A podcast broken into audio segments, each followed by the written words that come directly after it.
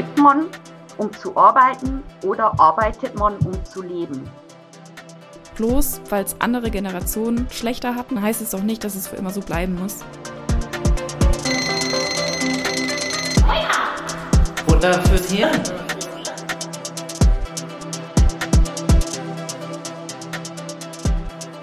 Hallo und herzlich willkommen zu einer neuen Folge unseres Podcasts Wake Up Futter fürs Hirn. Ich bin Lena. Und ich bin Petita. Wir feiern heute Jubiläum und zwar ist es unsere 40. Folge und passend dazu fragen wir uns, ob 40 Stunden die Woche arbeiten eigentlich noch in die Zeit passt. Die Vier-Tage-Woche wird derzeit heiß diskutiert und wir fragen uns heute, warum eigentlich?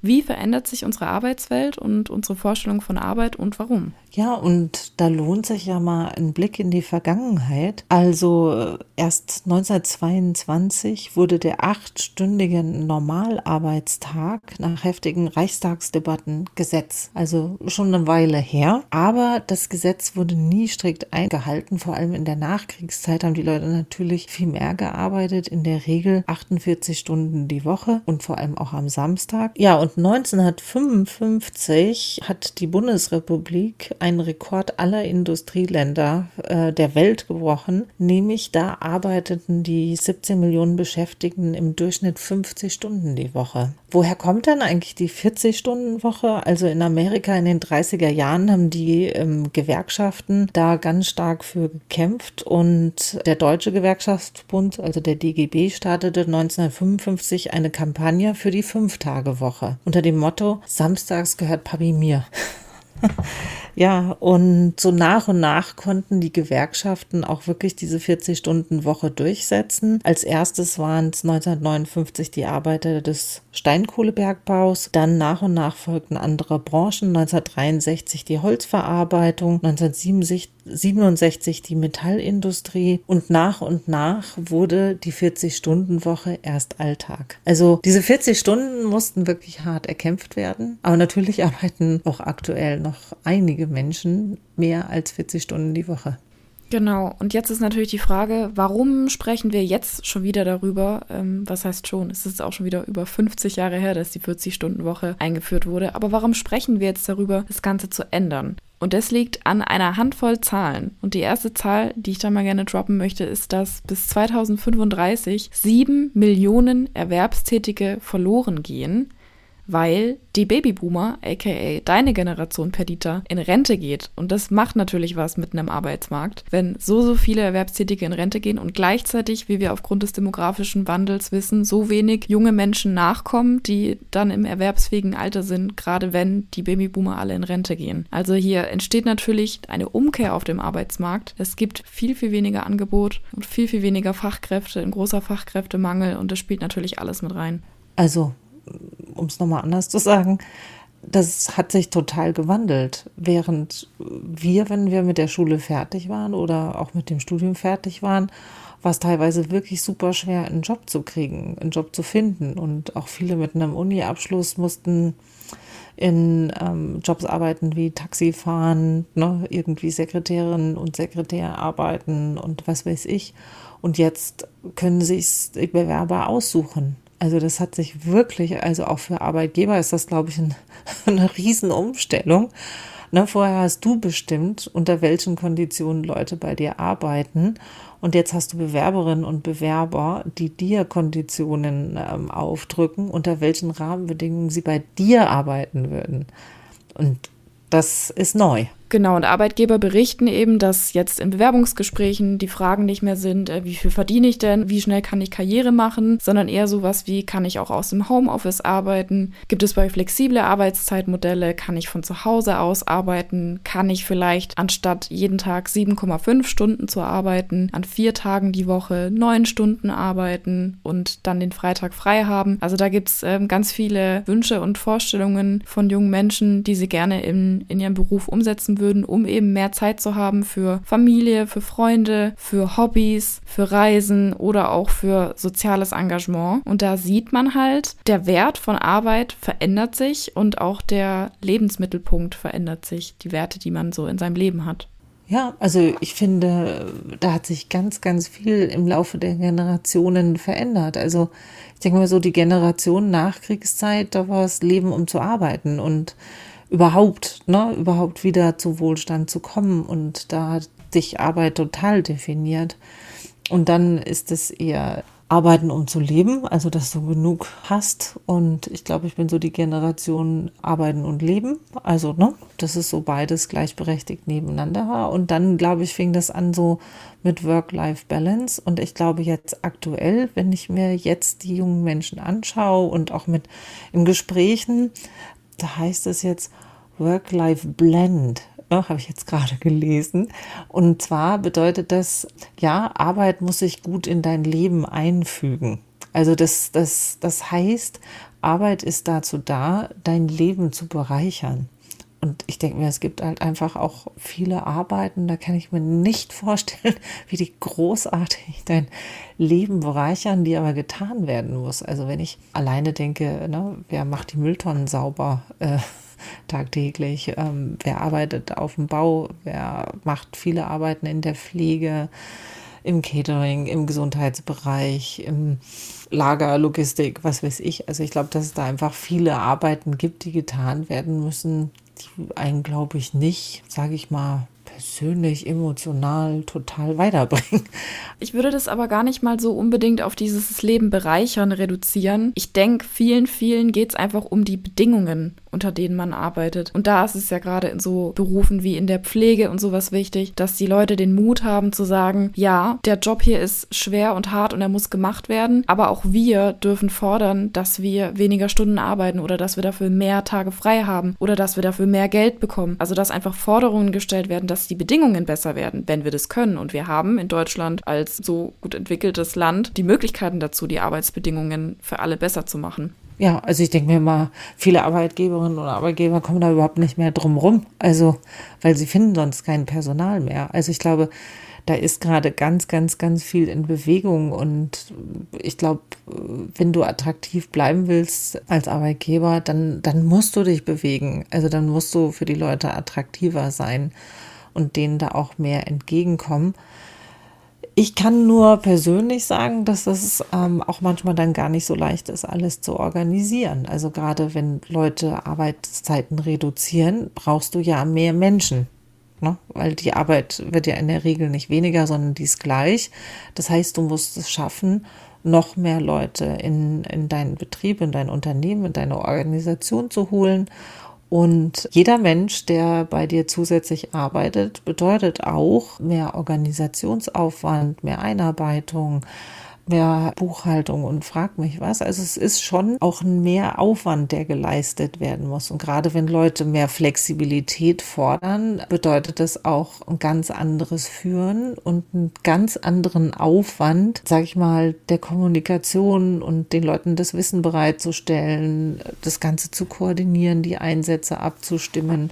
Was weiß ich, wenn jetzt Mitarbeiter alle gerne Freitag frei haben äh, ja, sag ich mal, stell mir jetzt gerade vor, äh, du bist im Pflegebereich oder im Krankenhaus oder im Supermarkt oder ähnliches. Ja, das Geschäft läuft weiter, die Menschen sind ja weiterhin da. Und das, glaube ich, ist eine große Herausforderung, die einfach auch mehr Zeit und mehr Know-how, mehr Wissen und mehr Fähigkeiten von Führungskräften verlangt. Ja, das ist auf jeden Fall auch ein großer Streitpunkt natürlich von der ganzen Diskussion um Arbeitswelt im Wandel, weil es einfach Branchen gibt, für die es nicht so leicht ist, da einfach was zu verändern, weil jetzt einfach schon erheblicher Fachkräftemangel besteht. Und weil es jetzt schon nicht genügend Leute gibt, die ganze Arbeit zu machen, wie soll man da das für alle flexibler machen und für alle besser machen? Aber andererseits gibt es halt auch wieder Branchen, wo es noch extrem viel Druck gibt, Leistungsdruck mit Überstunden, unbezahlte Überstunden, wo man schon weiß, wenn man in die Branche reingeht, ich werde meine Freizeit, mein Privatleben komplett aufopfern müssen. Wenn ich die Familie mal, wenn man, wenn ein Kind kommt oder sowas und man will die Familie nach vorne stellen, dann ist es schlecht für die Karriere. Und das sind halt auch Branchen, wo die Leute jetzt sagen, jetzt sind wir am Drücker, weil ihr braucht uns und jetzt wollen wir schauen, dass die Bedingungen sich verbessern. Und es zeigt sich auch wirklich in den Zahlen. Also wir haben hier eine Studie rausgesucht, wo ganz viele viele junge Menschen in 34 Ländern, Arbeitnehmerinnen und Arbeitnehmer aus 34 Ländern befragt wurden. Und die erste Frage war, wie viel Prozent der Befragten würden ihren Job kündigen, wenn er sie daran hindert, ihr Leben zu genießen. Also da sind wir jetzt wieder bei diesem Punkt, was ist denn jetzt eigentlich wichtig? Also welchen Stellenwert hat Arbeit jetzt im Leben? Und 58 Prozent der 18 bis 24-Jährigen würden ihren Job kündigen, wenn er sie daran hindert, ihr Leben zu genießen. Also das zeigt ganz deutlich, dass Arbeit eben nicht mehr der Hauptfokus ist im Leben, sondern dass man schon auch sein Leben genießen möchte und Arbeit einen nicht daran hindern soll. Was, was hältst du davon, Perdita? Die Studie geht ja noch weiter. Also äh, 38 Prozent haben angegeben und aus genau diesem Grund haben sie schon mal einen Job gewechselt. Also es ist nicht nur so, dass sie das gefühlmäßig irgendwie sagen, sondern dass das auch Konsequenz hat. Und ich glaube, das ist etwas, was, glaube ich, das manchmal auch so schwierig macht. Die Leute sind viel schneller bereit, einen Job hinzuschmeißen, sich was Neues zu suchen. Und die Chance, dass sie auch einen neuen Job finden, stehen ja gut. Und ich glaube, es ist schon wichtig, darüber nachzudenken. Also Arbeit soll dich nicht kaputt machen. Also ich glaube, dass es schon wichtig ist, dass in der Arbeit darauf geachtet wird, dass es den Mitarbeitenden schon auch gut geht. Klar, man muss Leistungen erbringen, also irgendwo muss das Geld auch verdient werden. Aber ich habe die Erfahrung gemacht, wenn man den Leuten mehr Flexibilität ermöglicht und gerade in den Arbeitszeitmodellen oder in dieser Art und Weise, wie man arbeitet, mehr zugesteht, habe ich sehr positive Erfahrungen gemacht, dass die Leute dann auch ähm, wirklich gute Leistungen gebracht haben. Also ich glaube, ähm, was vor allem Corona ja auch gezeigt hat, ist, ja, ohne diese permanente Präsenz können Menschen trotzdem arbeiten und Leistung bringen. Und es hat, haben ja auch Untersuchungen gezeigt, ne, wenn, wenn Leute aber äh, Zeiten reduziert hatten, ne, dass sie dann in der kürzeren Zeit auch ähm, effektiver gearbeitet haben. Also ich denke mir, dass das ein Effekt ist, der, sage ich mal, jetzt kurz- und mittelfristig auf alle Fälle erkennbar ist. Ich glaube, was aber wichtig ist, ist, ähm, dass die Leute sich nicht so daran gewöhnen. Also ich glaube, wenn du, ne, und umgekehrt, dass Arbeitgeber einen auch nicht zwingen, die gleiche Arbeit in der gekürzten Zeit zu machen. Also ich habe vor kurzem mit einer Freundin geredet, die hat gesagt, also ich habe den größten Fehler meines Lebens gemacht. Ähm, ich habe die Stelle angenommen, eine Führungsstelle, und ähm, habe aber gesagt, ich will nur 32 Stunden arbeiten. Und jetzt, ich habe aber die gleiche Arbeit die äh, die Vorgängerin mit 40 Stunden gemacht hat. Das heißt, ich verdiene weniger, habe die gleiche Arbeit und es wird von mir eigentlich erwartet, dass ich die dann trotzdem auch in 32 Stunden habe. Und das heißt, ich habe permanenten Druck und Stress. Na, und das ähm, weiß ich auch von Leuten, die an der Uni sind und Teilzeitstellen haben, die dann alle definitiv mehr als 20 Stunden die Woche arbeiten, weil halt die Arbeit nicht weniger ist. Und ich glaube, das ist halt, äh, worauf man dann schon achten muss, wenn man Stunden reduziert. Dann muss ich auch in irgendeiner Form die Arbeit reduzieren. Weil sonst macht es keinen Sinn. Sonst hast du in dieser verkürzten Zeit einfach so viel Stress, dass du dann auch ausbrennst und das eigentlich, was du verhindern wolltest, ähm, passiert. Genau, weil ich denke, das ist einer der vielen Gründe, warum gerade meine Generation Arbeit nicht mehr so in, an vorderste Stelle stellt, weil man eben auch vielleicht von der Elterngeneration oder von anderen älteren Generationen mitbekommen hat, dass viele sich für den Job so kaputt machen und so zu Tode schuften und am Ende nicht viel davon bleibt, aufgrund von den wirtschaftlichen Entwicklungen, die wir haben, der Inflation, die wir haben, die ganzen Krisen, die auf uns zukommen, dass Leute ihre private Zeit, ihre Gesundheit, Zeit vielleicht mit Angehörigen, die krank sind oder oder so opfern ähm, für die Firma, für das Unternehmen und unterm Strich bekommt man ja dafür auch nicht mehr Geld. Und was man am Ende vom Leben, was ja die meisten Leute immer sagen, was sie gerne, was sie anders gemacht hätten oder was das Wichtigste ist im Leben, ist Zeit und vor allem Zeit mit den Lieben, mit Angehörigen. Auch mehr Dinge machen, die, die schön sind und nicht nur das, was einem wenig Spaß macht und dafür halt auch weniger haben. Und deshalb sagen, glaube ich, so viele in meiner Generation dann ganz ehrlich, dann habe ich lieber weniger, weil es mir gar nicht so wichtig ist, einen übermäßigen Konsum zu haben, übermäßigen Wohlstand anzuhäufen. Denn was passiert denn mit dem Geld, das ich jetzt spare? Wir haben doch gesehen, wie schnell das alles weg sein kann, wenig wert sein kann. Und was soll ich mit dem Geld, wenn ich keine Zeit habe, es auszugeben oder irgendwas Schönes damit zu machen? Dann habe ich einfach weniger Geld ähm, und habe dafür aber mehr Zeit für, für die schönen Dinge im Leben. Ja, und in dem Vorgespräch, das wir so bei uns im Team äh, zu dem Thema hatten, ist mir ja noch eine äh, äh, in Erinnerung geblieben, die gesagt hat, ja, also ihr konntet noch mit eurem Geld euch ähm, so viel ansparen, dass ihr ein Haus kaufen könnt. Das ist doch für uns total utopisch. Das ist überhaupt nicht möglich. Also auch dieses, ne, ich kann mir so einen bleibenden Wert erschaffen, ne, dass das ein utopisches Ziel geworden ist. Und das ähm, fand ich traurig. Dann, dann, ich glaube, so weiß ich ja selber, also auch so, als ich aus der Schule rauskomme, also schon die Vision, ich habe mal irgendwie ein eigenes Haus mit Garten und so und Family.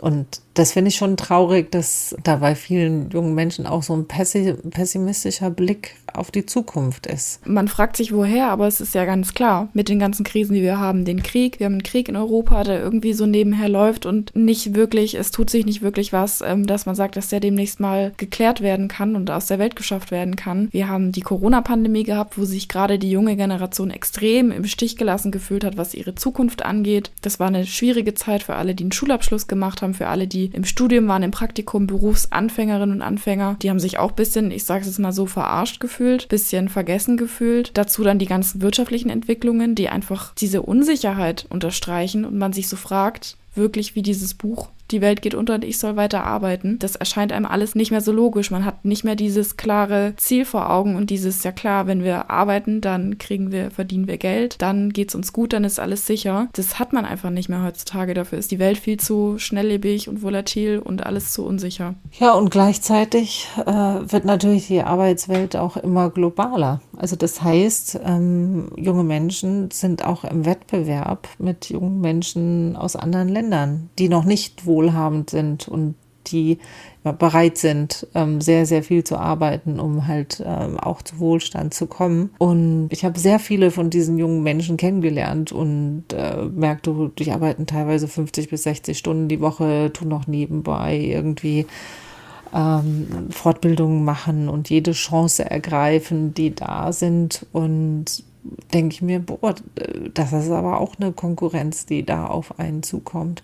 Und ich glaube, dass das wirklich auch ähm, für Arbeitgeber nicht einfach ist, in dieser Zeit gut zu wirtschaften und gleichzeitig äh, wirklich immer optimale Lösungen für Mitarbeitende zu finden, also in diesem Markt. Also ich glaube, dass es wirklich eine ganz wichtige Aufgabe ist, da wirklich flexibler zu werden, Sachen zu finden, die junge Menschen motivieren und gerade wie du jetzt sagst, ne, wenn so viel Zukunftsängste da sind, wenn, wenn man keine Visionen mehr entwickelt hat. Also ich glaube, dass es dann ähm, vielleicht auch Aufgabe von Unternehmen ist, dir da irgendwie Visionen, Sicherheit und Zukunftsperspektiven anzubieten. Ich muss jetzt aber noch mal einen anderen Aspekt aufgreifen, weil wir haben jetzt auch ganz automatisiert, auch einfach aufgrund dessen, dass wir beide unterschiedlichen Generationen angehören, das zu so einem Generationenkonflikt gemacht, wie es ja auch in der Diskussion oft gemacht wird, dass es Generation Z gegen äh, Generation Babyboomer oder Generation Y ist, Generation Y, wie auch immer man die Generation benennt.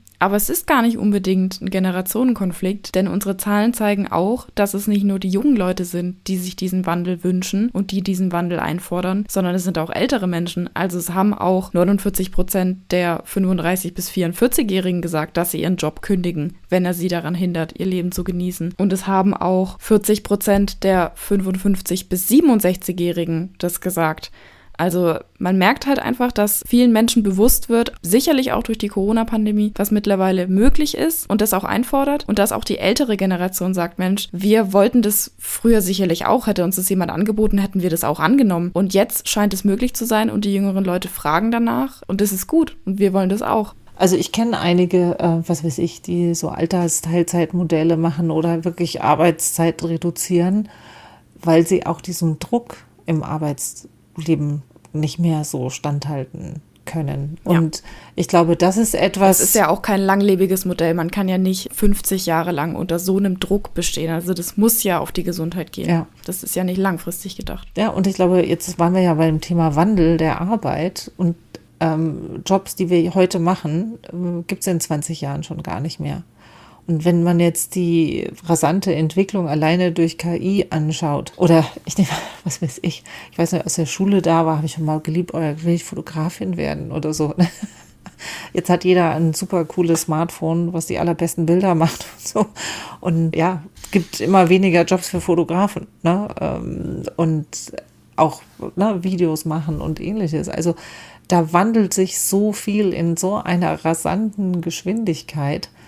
Und du musst, musst dich ja da auch anpassen. Und ich glaube, dass es halt auch wichtig ist, dass man zum Beispiel da wirklich auch sich ständig weiterbildet und immer dazu lernt, um irgendwie noch mithalten zu können. Und ich glaube, alleine deswegen brauchst du auch noch Zeit, um ja, diesem Wandel auch zu begegnen und selber flexibel zu bleiben. Ja, und ich denke auch ein weiterer positiver Effekt von diesem Wandel ist, ist, dass A, Menschen sich einfach mehr damit auseinandersetzen, wie bleibe ich gesund, also wie achte ich auf meine Gesundheit und was macht mich auch glücklich. Also dass man auch vielleicht aus einer Haltung raus sich mehr Zeit schafft für Dinge, die man gut kann und die einen glücklich machen, was beispielsweise ja auch Engagement sein kann. Also ganz viele Leute reduzieren auch ihre Arbeitsstunden, um einfach mehr Zeit zu haben für ehrenamtliches Engagement, in einer NGO zu arbeiten, sich mit Dingen zu beschäftigen, die auch wirklich eine Veränderung betreiben in der Welt. Wenn man sagt, ich, ich ich arbeite bei einem mittelständischen Unternehmen. Das ändert jetzt nicht viel auf der Welt, da bin ich nur so ein kleines Rädchen im Getriebe. Aber ich habe jetzt noch Freizeit und da kann ich was machen mit Menschen, was sie direkt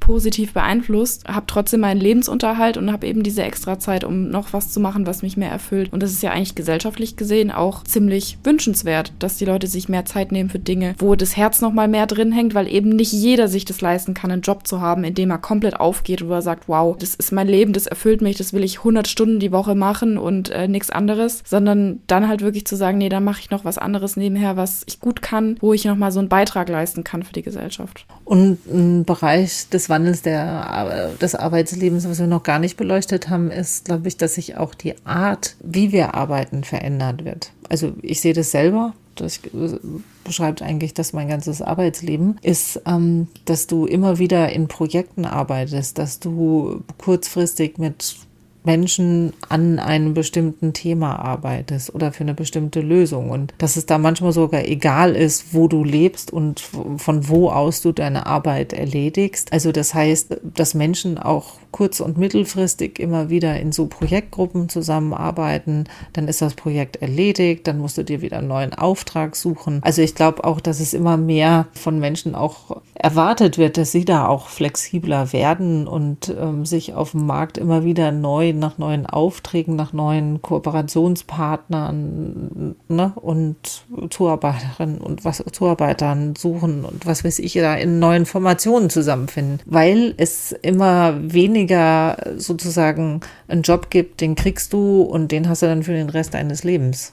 Also das, ähm, glaube ich, ist auch dass es sehr viel mehr Flexibilität von Menschen verlangt. Und ich glaube, nicht jeder ist da, dafür gemacht, ständig neu sich auf dem Markt zu behaupten und dass es halt immer keine Sicherheit gibt, dass du dich immer wieder neu entwickeln, anpreisen, in neuen Konstellationen mit Menschen zusammenarbeiten musst.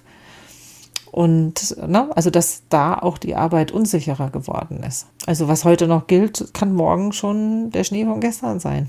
Und das, glaube ich, ist auch etwas, was so auch belastend ist.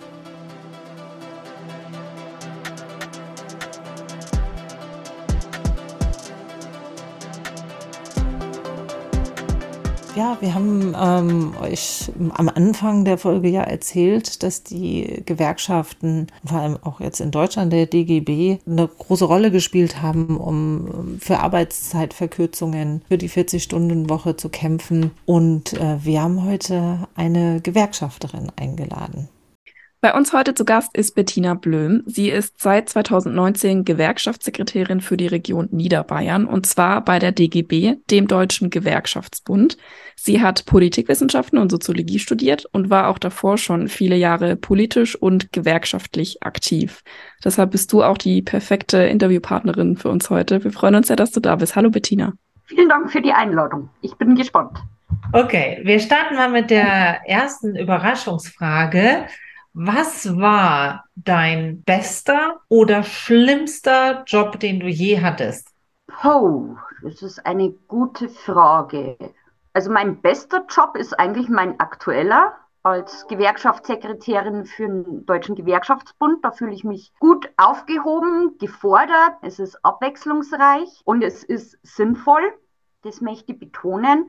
Und ich glaube, mein schlimmster Job das war während der Uni, da habe ich bei eine kurze Weile bei Toshiba in Regensburg in in der Verpackung gearbeitet. Also das war wirklich so ja, Akkordarbeit. Man hat sich dann natürlich an der Verpackung die Arme immer wieder aufgeschnitten und so. Also so, so ein richtiger Job. Ja, von den Studiennebenjobs können wir, glaube ich, Perdita nicht auch ein Lied singen, was er da alles Verrücktes gemacht hat.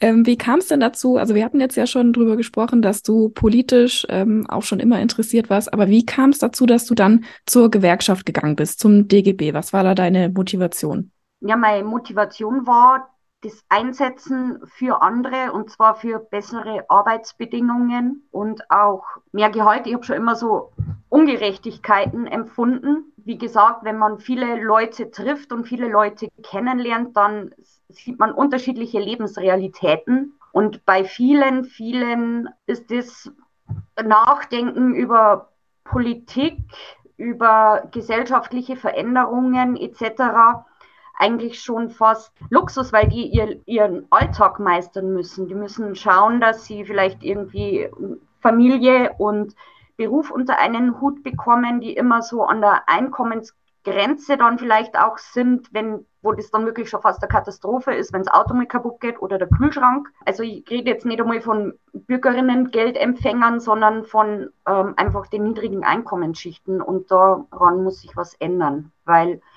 wir wollen ja eine gesamte Gesellschaft, wo sich jeder einbringen kann, aber meiner Meinung nach kann sich nur einbringen, wer auch die Zeit dazu hat und dadurch nicht durch den Alltag dazu zu erschöpft ist. Wir haben jetzt bei uns in der Folge ziemlich viel darüber gesprochen, was sich aktuell tut in der Arbeitswelt. Und zwar die Forderung nach mehr mobilem Arbeiten, zeitlich flexibleres Arbeiten oder auch die viel debattierte Vier-Tage-Woche daran, an dem Beispiel sieht man ja auch, wie emotional die Debatte teilweise ist und wie da auch immer wieder so eine Art Generationenkonflikt draus gemacht wird. So nach dem Motto, die Jungen haben keine Lust mehr zu arbeiten und die Älteren wollen irgendwie nicht, dass es die Jungen besser haben.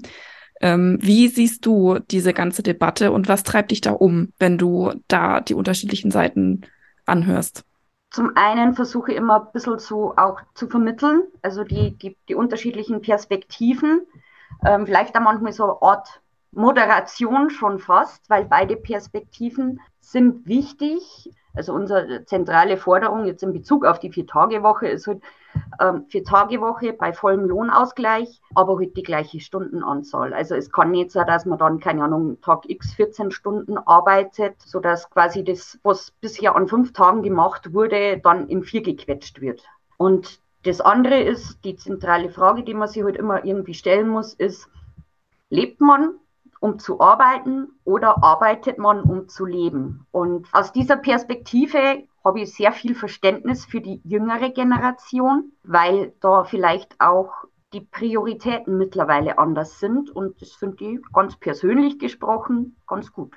Also du zählst da auch drunter, dass man mehr auf Gesundheit achtet und Freizeit oder was findest du ja, da noch? Ja, weil äh, wenn man, äh, nur wenn man Freizeit hat, kann man ja auch irgendwie gesellschaftliche Teilhabe haben. Was machst du konkret und kannst uns vielleicht ein Beispielprojekt nennen oder ein Thema, an dem ihr gerade dran seid? Natürlich sind wir jetzt als politische Vertretung gerade mit der Landtagswahl beschäftigt und als DGB Bayern haben wir dann natürlich auch Forderungen zur Landtagswahl und das ist ein faire Löhnegesetz. Das bedeutet, der Freistaat Bayern baut ja viel, also vergibt viele Aufträge rund ums Bauen und so weiter.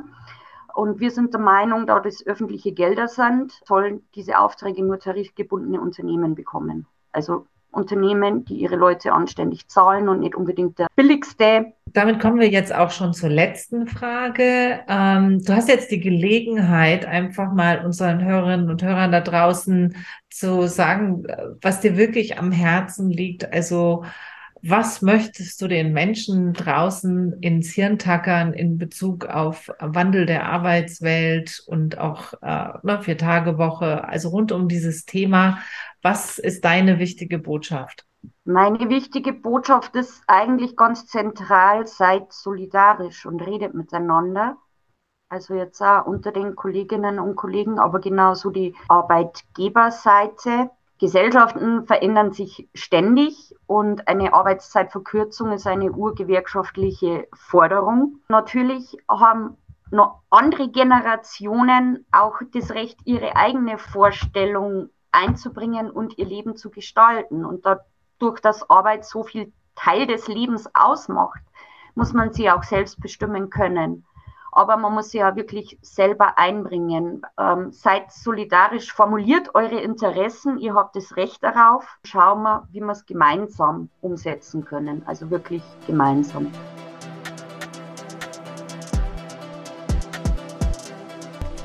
So, nach dem spannenden Einblick wollen wir jetzt mal dazu kommen, was wir euch heute ins Hirn tackern wollen. Was ich euch heute gerne ins Hirn tackern möchte, ist aus meiner Perspektive als Angehörige der Gen Z. Ich finde, die, der Konflikt um Arbeitswelt im Wandel ist kein Generationenkonflikt. Ich finde nicht, dass junge Menschen Arbeit nicht mehr wertschätzen, dass sie faul sind, dass sie nicht mehr arbeiten wollen und dafür gleich viel Geld haben wollen und irgendwie nur noch im Homeoffice chillen. Nein, ich finde einfach, dass es eine ganz zeitgemäße Entwicklung ist, das zu machen, was möglich ist. Flexibel arbeiten ist möglich, im Homeoffice arbeiten ist möglich. Wenn man bereit ist, weniger Geld zu haben, weil man gar nicht weiß, was man mit seinem Geld überhaupt anfangen soll in der Welt äh, und dafür mehr Freizeit hat, ist es doch voll okay. Äh, also was ist falsch daran? Ich finde halt bloß, weil es andere Generationen schlechter hatten, weil sie mehr arbeiten mussten, schlechtere Bedingungen hatten, heißt es doch nicht, dass es für immer so bleiben muss und dass Generationen, die kommen, dass es denen auch so schlecht gehen muss, dass sie es auch so schlecht haben muss. Es wäre ja furchtbar. Also wenn alles so wäre in der Welt, wenn alles gleich bleiben müsste, nur damit jüngere Generationen verstehen, wie schwer es die Älteren hatten, dann wird sich ja gar nichts verändern. Also dann wird ja gar nichts vorangehen. Von dem her ähm, finde ich, dass man da nicht vorverurteilen sollte und den jüngeren Generationen auch diese Entwicklung lassen sollte und sich freuen sollte, dass, dass es sich so entwickelt. Und man hat ja auch was als ältere Person davon, wenn man solche Dinge einfordern kann und die Jungen da so einen Schritt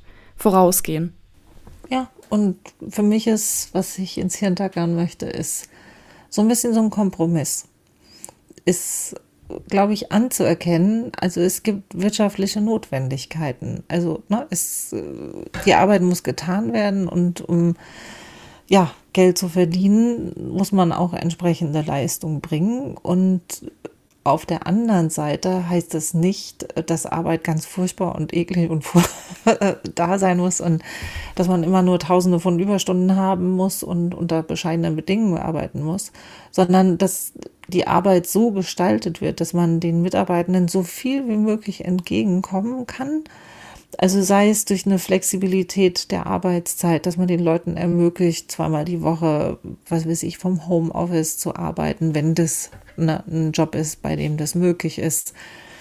Ähm, auch zu ermöglichen, dass Leute ihre Zeit reduzieren, um dann einfach insgesamt fitter zu sein, weil es hat sich wirklich auch erwiesen, also wenn Leute zufriedener in der Arbeit sind und auch Zeit haben, sich ähm, zu erholen, werden sie weniger krank, haben weniger Fehlzeiten und sind viel leistungsfähiger. Also ich denke mir, beide Seiten müssen sich da ein bisschen annähern, also erkennen, was ist wirtschaftlich notwendig und es gibt halt Jobs, die halt auch einfach gemacht werden müssen und gleichzeitig das, was möglich ist, dann auch zu ermöglichen. Und ich glaube, dann wird Arbeitswelt für beide Seiten, also die die Arbeit zu vergeben haben und die, die Arbeiten annehmen, ähm, dass den beiden Seiten dann besser geht. So, und dann wären wir auch schon bei unseren Challenges.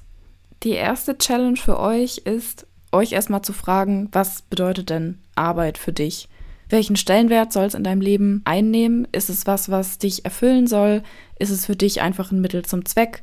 Ein Mittel, um Geld zu verdienen, um deine Zeit zu verbringen? Oder ähm, möchtest du dich darin auch verwirklichen? Die zweite Challenge wäre dann, sich auch konkret in Bezug auf einen Beruf zu fragen, äh, welche Anforderungen hätte ich denn diesbezüglich dann auf einen Beruf? Möchte ich gerne mobil arbeiten? Hätte ich gerne flexibles Arbeitszeitmodell? Hätte ich gerne die Möglichkeit, ein Sabbatical zu machen oder verschiedenste Sachen? Und sich dann auch zu fragen, auf was wäre ich denn aber auch bereit im Gegenzug zu verzichten? Also wäre es dann in Ordnung, wirklich deutlich weniger zu verdienen? Ja, und die dritte Challenge ist, ähm, wenn ihr bei einem Unternehmen arbeitet oder euch für ein bestimmtes Unternehmen oder eine Organisation oder Verwaltung oder sowas interessiert, recherchiert mal, was für Arbeitszeitmodelle und Möglichkeiten gibt es da. Kann ich auch ähm, flexibel arbeiten? Gibt es Gleitzeiten? Kann ich Teilzeit machen? Kann ich ähm, Jobsharing machen? Kann ich Vertrauensarbeitszeitmodelle nutzen? Kann ich vielleicht für ein Sabbatical mir was ansparen? Also was gibt es für Möglichkeiten, dass ähm, Arbeit dort flexibler wird und für mich ähm, damit interessanter und schöner? Und damit wären wir auch schon am Ende unserer heutigen Folge. Ihr könnt uns wie immer gerne euer Feedback schicken zu den Challenges. schickt uns da gerne eine E-Mail an wakeup@gemeinsam-in-europa.de oder schreibt uns auf Instagram, auf Facebook und wir freuen uns natürlich über euer Feedback. Ja, und ähm, Lena hat ja vorhin das schon anklingen lassen, dass die jetzige Generation einfach mit ganz vielen Krisen konfrontiert ist und dass die Zukunft unsicher ist. Und ne, wie gehe ich mit dieser Unsicherheit der Zukunft um? Und da haben wir gedacht, das ist eigentlich ein ganz, ganz wichtiges Thema, nämlich Zukunftsangst von jungen Menschen. Und darauf wollen wir in der nächsten Folge eingehen. Genau, und da würden wir uns natürlich freuen, wenn ihr dann auch wieder einschaltet. Und bis dahin bleibt uns nur noch zu sagen, tschüss. Und bleibt wach.